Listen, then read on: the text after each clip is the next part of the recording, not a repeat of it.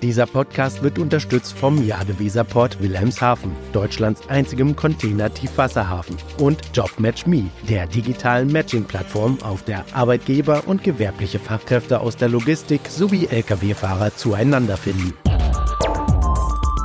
DVZ, der Podcast. News und Hintergründe der Woche.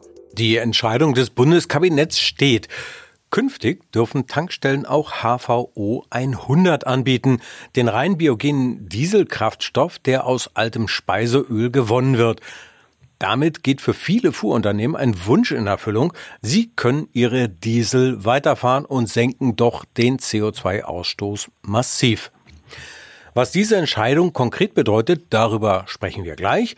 Außerdem werden wir über die Dunkelziffer bei den Ladungsdiebstählen sprechen, über die Pläne von Scan Global für den deutschen Markt und über den Strategiewechsel von Girteka. Mein Name ist Sven Benhür. Und ich bin Frederik Witt. Herzlich willkommen zu einer neuen Ausgabe von DVZ Die Woche, dem Nachrichtenrückblick der DVZ. Ja, hallo Sven erstmal. Schön, dass ich wieder mal dabei sein darf. Ja, freue ich mich auch. Dann lass uns gerne in die Themen direkt einsteigen. Du hast es schon gesagt, die Freigabe für HVO 100 ist ja ein ziemlich großer Schritt in Sachen nachhaltiger Straßengüterverkehr. Da reduziert sich die CO2-Emissionen entlang der Transportkette um rund 90 Prozent, weil der Kraftstoff aus biogenen Quellen stammt. Mhm. mhm. Und das heißt nichts anderes, als dass der LKW so ziemlich nur das an CO2 ausstößt, was vorher in den nachwachsenden Rohstoffen gespeichert wurde. Aus meiner Sicht klingt das erstmal absolut positiv. Naja, aber ähm, wenn die Rahmenbedingungen für die Fuhrunternehmen stimmen, wäre dem tatsächlich so. Das klingt so, als würden die Rahmenbedingungen nicht so stimmen, oder was willst du damit sagen? Ja, also ähm, es stimmt natürlich, was du gesagt hast. Also HVO 100 ist ein ziemlich nachhaltiger Kraftstoff. Aber natürlich muss man ihn auch unter ökonomischen Gesichtspunkten betrachten. Und die Frage dabei lautet, können die Transporteure den Umstieg auch bezahlen? Derzeit kostet nämlich ein Liter HVO 100 zwischen 15 und 45 Cent mehr als ein Liter Diesel. Das hängt davon ab, welche Qualität der Kraftstoff hat. Mhm. Ähm, davon kann man dann also so in etwa noch drei Cent abziehen. Denn die 40 Euro CO2-Abgabe, die ab Januar 2024 pro Tonne Diesel anfallen, die werden eben nicht auf zertifizierte biogene Kraftstoffe erhoben. Aber weitere Erleichterungen gibt es derzeit nicht. Und ob der Vorschlag des BGL HVO von der Mineralölsteuer zu befreien oder zumindest nur einen geringeren Satz zu erheben auf fruchtbarem Boden fällt, also halte ich für fraglich. Ähm, aber, und das ist eine, vielleicht eine ganz gute Nachricht noch, zumindest wird schon mal auf EU-Ebene daran gearbeitet, die Energiesteuerrichtlinie zu ändern.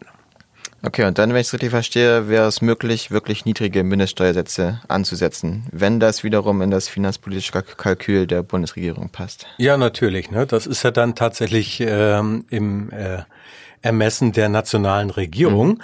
Aber das Ganze wird natürlich alles dauern. Und solange es da aber noch keine echte Entscheidung gibt, sollte man eher von einem pessimistischen Szenario ausgehen und ganz ehrlich, die Annahme, dass der Preis für HVO 100 mit steigenden Produktionsmengen signifikant äh, fällt, also das halte ich nicht unbedingt für gerechtfertigt. Denn die bisher in Europa produzierten 3,3 Millionen Tonnen, die decken ja den Dieselbedarf, der liegt ja allein in Deutschland bei 35 Millionen Tonnen bei weitem nicht. Und selbst wenn sich die Mengen verdoppeln oder verdreifachen würden, wäre die Lücke zwischen Angebot und Nachfrage noch ziemlich groß und das bedeutet, dass die Preise eher stabil bleiben. Jetzt hast du ja gerade von den Mehrkosten gesprochen, aber die würden doch an die Verlader weitergereicht werden, die ja dann wiederum ihrerseits Nachhaltigkeitszertifikate nach Scope 3 brauchen. Ja, das mag so sein, aber auch der nachhaltigste Verlader hat ja so seine Grenzen. Und die Mehrkosten für AVO 100 könnten wohl ähnlich wie die CO2-Maut übernommen werden. Aber das wird in den allermeisten Fällen nur für die Last und nicht für die Leerkilometer gelten. Ach so. Ja, das heißt natürlich, dass dann, sagen wir mal, zwischen 20 und 30 Prozent der Fahrten ähm, da kriegen die Transporteure also keinen Zuschuss oder äh, ähm, etwas, äh, was die Kosten dann ein bisschen drücken würde. Da bleiben sie drauf sitzen. Und das Ganze auszugleichen, das ist kein Kinderspiel. Hm. Gut, andererseits ist es natürlich für die Ampelkoalition am Ende jetzt eine perfekte Lösung. Der Kraftstoff verringert unter dem Strich die CO2-Emissionen um, wie gesagt, rund 90 Prozent. sorgt aber dafür, dass jetzt die aktuell klammen Kassen über die Maut gefüllt werden. Also für die natürlich optimal. Aber gut, so geht das halt. Schauen wir mal weiter, wie sich das entwickelt. Für heute lassen wir uns das Thema gerne mal abhaken. Und nach einer ganz kleinen Unterbrechung kommen wir dann zu einem anderen spannenden Unternehmen, zu Scan Global Logistics. Hallo? Sind Sie gleich da? Mit der Live-Sendungsverfolgung von Timocom teilen Sie Ihre GPS-Daten mit Ihren Geschäftspartnern selbstbestimmt und in Echtzeit auch über Schnittstellen. Vereinbaren Sie jetzt Ihre kostenlose Demo auf timocom.de-dvz. Und da sind wir schon wieder. Und jetzt geht es, wie du gesagt hast, um Scan Global Logistics. Ähm, das dänische Unternehmen, das fährt ja immer so ein wenig im Windschatten von DSV, DFDS oder Maersk. Also habe ich zumindest das Gefühl. Aber es lohnt sich da mal genauer hinzuschauen. Und das haben unsere Kollegen Sebastian Reimann und Jan Naumann auch getan. Immerhin ist das Unternehmen ja auf einem strikten Wachstumskurs und will den Umsatz von 3,5 Milliarden US-Dollar, so viel haben die halt im Jahr 2022 erzielt, bis zum Jahr 2027 auf 5 Milliarden steigern. Das ist große Ziele auf jeden Fall. Und dafür setzen sie auf eine expansive Ak Akquisitionsstrategie, mit der zum Beispiel auch DSV aktuell recht erfolgreich ist. Mhm. Und die, so habe ich zumindest das Gefühl, ein Kennzeichen dänischer Logistikunternehmen ist. Maersk macht das ja auch. Genau. Ähm, allein in diesem Jahr hat SGL sechs Unternehmen übernommen, zuletzt die koreanische ENK Logistics. Ja, und jetzt äh, ist natürlich auch der deutsche Markt bei den Dänen mehr in den Fokus geraten. Im Sommer hat SGL die mittelständische Spedition ETS Transport and Logistics aus Bremen erworben. Und dieses 2002 gegründete Unternehmen heißt künftig oder beziehungsweise jetzt schon Scan Global Logistics Deutschland, beschäftigt 140 Mitarbeiter und ähm, bietet also in erster Linie so See- und Luftfracht an, Zollabfertigung und äh, Schienengüterverkehre auf der Seidenstraße. Und das passt ganz gut, denn Scan Global selbst unterhält ja auch noch äh, eigene Standorte in München, Stuttgart, Frankfurt, Düsseldorf, Bremen und auch Hamburg. Was ich ja dabei persönlich ganz spannend finde, ist, dass SGL offenbar die potenziellen Übernahmekandidaten nach einem ganz bestimmten Schema aussucht. Das hat der EMEA-Chef Lars Sübeck ganz griffig formuliert. Das darf ich mal direkt zitieren. Mhm. Wir bevorzugen bei der M&A-Strategie inhabergeführte Mittelständler, weil dort Leute arbeiten, die ihr Handwerk wirklich beherrschen. Ja, und das finde ich äh, ist durchaus ein sehr pragmatischer Ansatz. Aber natürlich ähm, will sich ja äh, niemand bei SGL nur auf das Bauchgefühl verlassen. Also äh, Sieberg hat ja auch gesagt, ähm, dass es in dem Unternehmen ein sogenanntes äh, Cultural Assessment Tool gibt. Und mit dem wird dann geprüft, welche Wertvorstellungen bei den potenziellen Übernahmekandidaten gelebt werden, wie dieses Unternehmen an sich überhaupt dann tickt und ob es überhaupt zur SGL passt. Und wenn das nicht der Fall ist, dann wird das Projekt abgebrochen, bevor überhaupt mit der eigentlichen Prüfung des Unternehmens im Due Diligence Verfahren begonnen wird. Das macht natürlich absolut Sinn, denn so lässt sich natürlich zum einen Zeit, aber auch potenziell viel Geld sparen. Ja. Ähm, kein Wunder, dass der luxemburgische Finanzinvestor CVC Capital Partner, der hat ja nämlich Anfang 2023 die Mehrheit an S-Geld übernommen, Gefallen an dieser Strategie findet. Und so wie es aussieht, nimmt das Ganze jetzt aktuell richtig Fahrt auf. SGL soll sich schon in ein paar Jahren, also 2027, zu einem der drei weltweit führenden Logistikdienstleister entwickeln. Als nächstes stehen übrigens die Länder Italien, Brasilien und Indien auf der Agenda. Ja, also von vom Umsatz her wird das mit Sicherheit, ähm, sagen wir, nicht äh, unter den ersten drei Plätzen sein, aber sie wollen ähm, gefragt werden, also ein gefragter Partner werden. Da sind also ziemlich große Pläne, die SGL vorhat. Schauen wir mal, wo das hinführt. Während aber nun der eine Konzern, also SGL, vor Übernahmekraft nur so strotzt, sieht es bei einem anderen Transportriesen ja ganz anders aus. Denn der litauische Großflottenbetreiber Girteka, der hat jetzt angekündigt, in die nächste Phase seines schon 2022 begonnenen Umbaus zu gehen und äh, im Klartext heißt das, das Unternehmen verkleinert die Lkw-Flotte, legt Bereiche zusammen und baut Büropersonal ab. Ja, das wird in der Kommunikation natürlich immer sehr, sehr positiv formuliert. Vordergründig heißt es jetzt, dass GTK effizienter, agiler, flexibler, kundenorientierter und anpassungsfähiger werden will. Das klingt natürlich erstmal super, super schön. Ja, das nenne ich mal wirklich ein echtes Feuerwerk an Nebelkerzen. Äh, Im Grunde genommen geht es doch darum, das Kerngeschäft neu zu ordnen, also die Bereiche Straßentransport und Transport Asset Management umzubauen und der miserablen Marktlage, die ja den gesamten Transportmarkt betrifft, anzupassen. Das kann man an den Zahlen festmachen.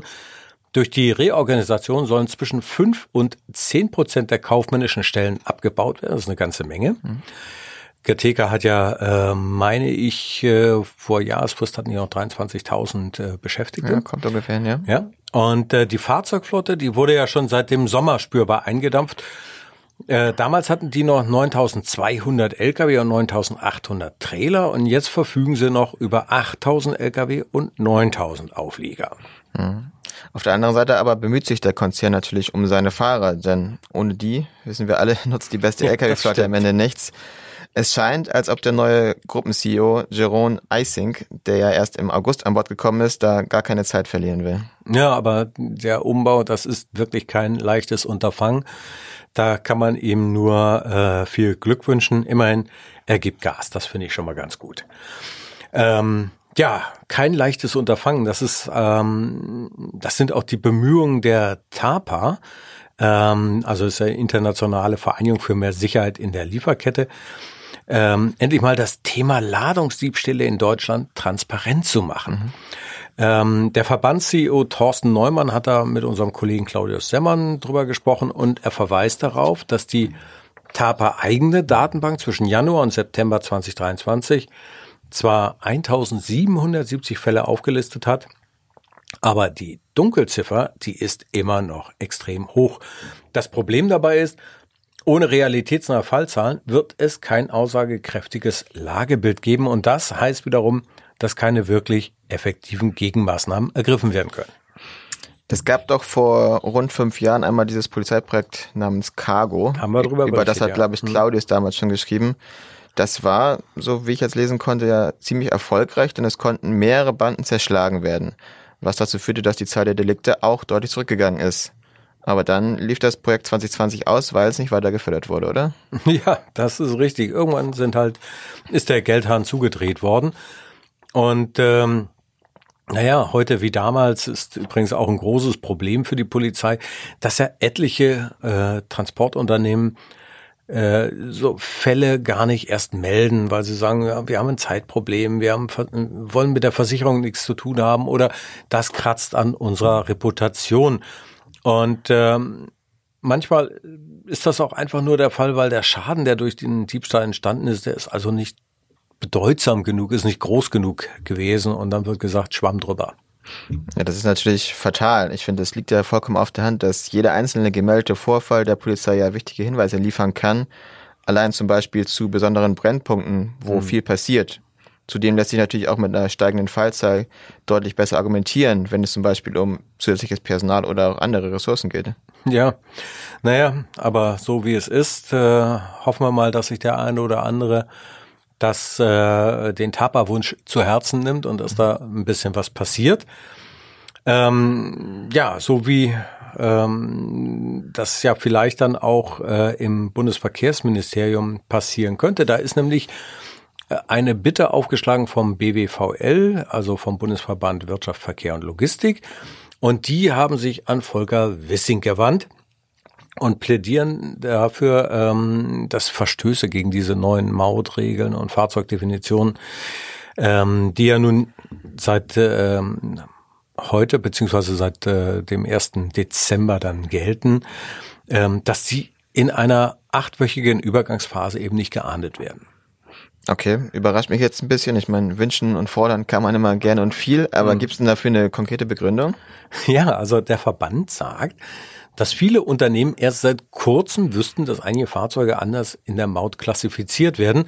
Und das hat dann damit zu tun, dass nicht mehr das zulässige Gesamtgewicht ausschlaggebend ist, sondern die technisch zulässige Gesamtmasse.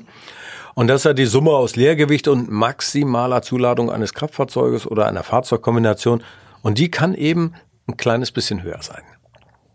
Okay, ja gut. Also es wundert mich tatsächlich sehr, weil ich meine, wir reden und schreiben hier bei der DVZ auch schon über die Mautänderung ziemlich lange. Also gefühlt, seit ich dabei bin, irgendwie seit zweieinhalb Jahren gibt's die Maut schon immer ein Thema. Und die jetzt Regeln, die stehen jetzt ja auch schon seit längerem äh, fest. Aber gut, man kann das Thema natürlich immer weiter diskutieren. Ja, das ist wohl richtig so, Frederik. Obwohl ich glaube, dass diese Bitte höchstwahrscheinlich auf traube Ohren stoßen wird. Und selbst wenn diese Argumente verfangen, ich meine, wir sind jetzt schon ähm, praktisch Anfang äh, äh, Dezember und dann dauert das ja noch ewig lange, bis dann äh, die Argumente äh, gehört wurden, bis eine Ausnahmeregelung formuliert wurde und das Ganze dann verabschiedet ist. Also ich sehe da jetzt keine so großen Chancen. Ja, das ist tatsächlich, finde ich, auch sehr, sehr optimistisch gedacht. Und ja, die neue Deutschlandgeschwindigkeit, von der wir immer wieder sprechen, hat sich tatsächlich ja noch nicht in wirklich allen Bereichen durchgesetzt. Das muss man, glaube ich, ganz klar so festhalten. Ganz anders ist das ja in den USA. Da gibt die Regierung aktuell nochmal richtig Gas. Mhm. Äh, Präsident Joe Biden hat dazu gestern, glaube ich, ein neues Supergremium zur Stärkung der US-Lieferketten vorgestellt. Da gibt's ja immer so schöne Namen dann. Das ist diesmal das White House Council on Supply Chain Resilience. Mhm. Klingt auch schon mal auf jeden Fall sehr wichtig. Ja. In dem sitzen dann ab sofort die obersten Berater für Sicherheit und Wirtschaft sowie Vertreter aller wichtigen Ministerien. Und die haben in ihrer ersten Sitzung gleich mal 30 neue Maßnahmen beschlossen. Die schließen nahtlos an vorherige Initiativen an, wie den Chips and Science Act, den Inflation Reduction Act oder auch das umfangreiche Infrastrukturprogramm der beiden Regierungen. Also da passiert aktuell wieder mal richtig viel. Ja, und da wird auch richtig Druck gemacht und das hat natürlich alles auch seinen Grund. Denn ähm, Biden geht's ja nicht nur um das Wohlergehen der US-Bürger, natürlich auch, aber nicht nur. Ähm, und auch nicht nur um die nationale Sicherheit, sondern dem geht es natürlich auch um Wählerstimmen. Natürlich. Seine Umfragewerte sind schlecht und der nächste Präsidentschaftswahlkampf, der steht ja praktisch vor der Tür. Da gibt's ja dann auch schon einige äh, politische Gegner, die sich da in Stellung gebracht haben. Einen davon kennen wir, wollen wir nicht mehr haben. Aber gut, ähm, das ist einfach so und da muss er, muss äh, Biden jetzt nachlegen. Ne? Und ich finde, so die Konsequenz, mit der die USA ihre Ziele verfolgen, das ist ziemlich beeindruckend und auch so ein bisschen beängstigend. Muss man mal schauen, was dabei dann rauskommt. Lass uns an dieser Stelle mal wieder ein bisschen zurückkommen nach Europa. Ähm, da hatte nämlich die International Road Union kürzlich mal wieder Alarm geschlagen, so in Sachen Fahrermangel. Mhm. Ähm, da hieß es dann also, dass bis 2028 weltweit rund sieben Millionen Lkw-Fahrer weltweit, also wie gesagt, weltweit fehlen würden. Und ähm, ich finde, das ist eine ziemlich plakative Aussage. Und auf der anderen Seite ist es dann so, sie haben es nochmal runtergebrochen auf Europa und haben gesagt, da werden dann 750.000 Stellen unbesetzt sein. Naja, also wir wollten natürlich äh, äh, dazu dann noch ein bisschen mehr erfahren und haben eine Umfrage auf LinkedIn gestartet. Du hast dir das ja vorhin mal angeguckt. Was sagen denn die Ergebnisse? Ja, das machen wir immer gerne, dass wir einfach mal solche aktuellen Themen aufgreifen und dann auch unsere Community mit einbeziehen. Das klappt ja immer ganz gut. Jetzt zu dem aktuellen Thema muss man natürlich vorausschicken, dass bekanntlich die Konjunktur in Deutschland einfach ziemlich am Boden ist. Ähm, wir wollten nun also wissen, wie sich die Wirtschaftskrise, die niedrige Industrieproduktion und die damit verbundene sehr niedrige Transportnachfrage auf den Fahrermangel in Deutschland niederschlagen. Und ja, für mich, sage ich mal, wenig überraschend, sagen mit 69 Prozent die allermeisten der Umfrageteilnehmer, dass der Fahrermangel trotz dieser Umstände unverändert zunimmt. Mhm. Allerdings gaben auch immerhin 10 Prozent an, dass sie weniger Fahrerstellen besetzt hätten. Und für 8 Prozent ist es sogar leichter geworden, Fahrer zu halten. Das wäre natürlich mal interessant, da nochmal tiefer reinzustellen ja, und mal mit den entsprechenden Menschen zu sprechen. Naja, und dann gibt es immerhin ein, eine ganze Reihe von Teilnehmern, die gar keinen Fahrermangel haben. Das sind immer noch immerhin 13 Prozent.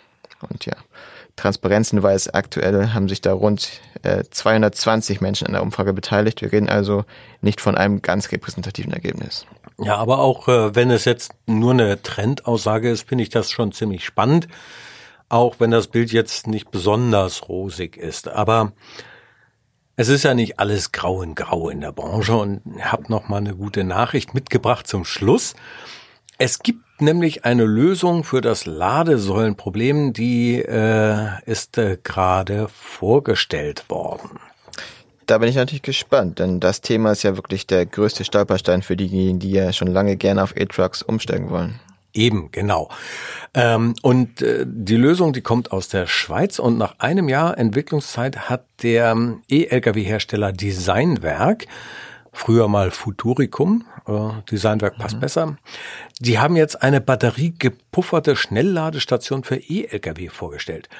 Diese mobile Anlage ist ungefähr so groß wie ein Schiffscontainer und umfasst neben einer auf das Megawatt-Charging ausgelegten Ladesäule auch ein Batteriepaket mit einer Speicherkapazität von 900 Kilowattstunden. Das ist schon mal eine ganze Menge. Bei den Energiespeichern handelt es sich dann übrigens um sogenannte Second Life Batterien. Und äh, das heißt also wieder aufbereitete Batterien. Und die werden dann äh, entweder per Photovoltaik oder andere lokale Energieerzeuger oder über das verfügbare Stromnetz schonend geladen, also nicht mit Hochspannung, sondern eher mhm. Mittelspannung. Ähm, und die ersten Anlagen will Designwerk noch im ersten Halbjahr 2024 ausliefern. Zum Preis allerdings haben sie mir bisher noch nichts verraten. Das ist natürlich immer eine entscheidende Frage, der Preis. Und da werden wir sicherlich dranbleiben. Preis und Verfügbarkeit natürlich immer so die beiden großen Fragen, die man dann auch mal anschauen müssen. Dennoch natürlich erstmal eine positive Nachricht, mit der wir dann den Podcast für diese Woche abschließen wollen. Denn damit, liebe Zuhörerinnen und Zuhörer, sind wir schon wieder am Ende des heutigen Wochenrückblicks angelangt. Wir bedanken uns wie immer ganz herzlich für Ihr Interesse. Sie können diesen Podcast auf jeder gängigen Podcast-Plattform abonnieren. Wenn Sie uns irgendwo nicht finden, dann sagen Sie uns gerne Bescheid. Mhm. Das oder auch weitere Fragen, Anregungen oder Kommentare gerne an redaktion.dvz.de schicken. Wir wünschen Ihnen ein schönes Wochenende, einen schönen ersten Advent. Hören Sie gerne nächste Woche Freitag wieder rein in unseren wöchentlichen Nachrichtenpodcast. Es sagen Tschüss, Frederik Witt und Sven Veneur. Dieser Podcast wurde unterstützt vom Jade Weserport Wilhelmshaven, Deutschlands einzigem Container-Tiefwasserhafen und JobMatchMe, der digitalen Matching-Plattform, auf der Arbeitgeber und gewerbliche Fachkräfte aus der Logistik sowie Lkw-Fahrer zueinander finden.